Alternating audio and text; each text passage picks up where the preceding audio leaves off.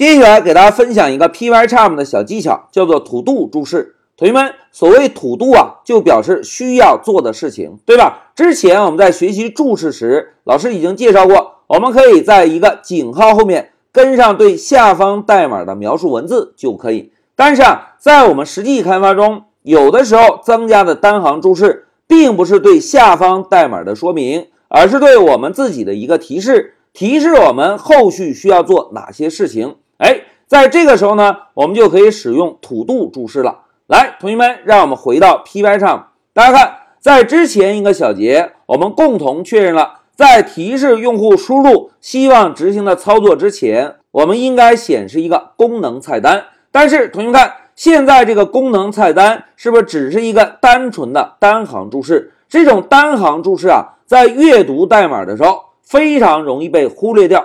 那怎么样能够让这个单行注释更加醒目呢？哎，土度注释就发挥作用了。现在同学们看，老师啊，把光标放在井号的后面，并且保留着一个空格，然后输入土度，注意啊，是大写的。现在摁一下空格，哎，摁下空格之后，大家看这个单行注释立刻变蓝，并且加粗了。这样呢，我们在阅读代码的时候，一旦阅读到这里，是不是立刻可以发现？哦，我们在这里还应该显示一下功能菜单。哎，通过这种方式啊，就不容易遗忘我们还没有完成的功能。那除此之外，在 Pycharm 中还提供了一个非常方便的工具。大家现在把注意力啊放在 Pycharm 最左下角这个小方块上。现在大家看，老师把光标悬停过来之后，会弹出一个小菜单，对吧？现在小菜单的最末尾一项就是土度。现在老师点击土度，哎，大家看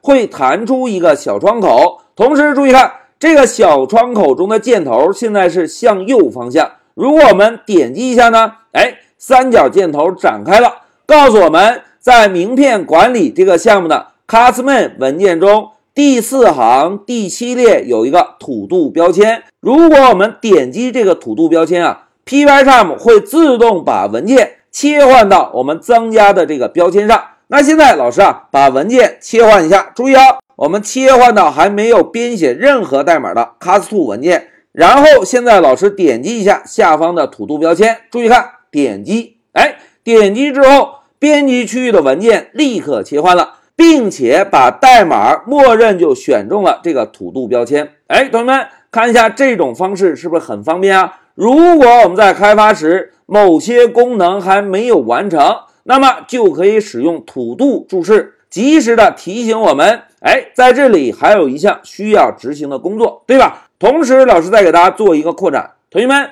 当我们走向工作岗位之后啊，在开发一个项目的时候。很有可能是由多个人同时开发一个项目的，那如何让土度注释看起来更加清晰呢？哎，我们啊就可以在土度后面增加一对小号，在小号内部把我们自己的名字写上，譬如老师的名字叫小明，那么我们就写一个土度小明，表示这件工作是小明需要做的事情。同时，大家注意看一下下面的窗口，哎，是不是同样会显示？哎，这是需要小明做的事情。小明需要在 Custom 这个程序的第四行位置增加一个显示功能菜单的操作。哎，这个就是土度注释的作用。来，让我们回到笔记，同学们，在这一小节中，老师啊就跟大家分享了一个 Pycharm 的小技巧，叫做土度注释。在我们之前学习过的单行注释的井号后面。增加一个大写的土度，然后跟上一个空格，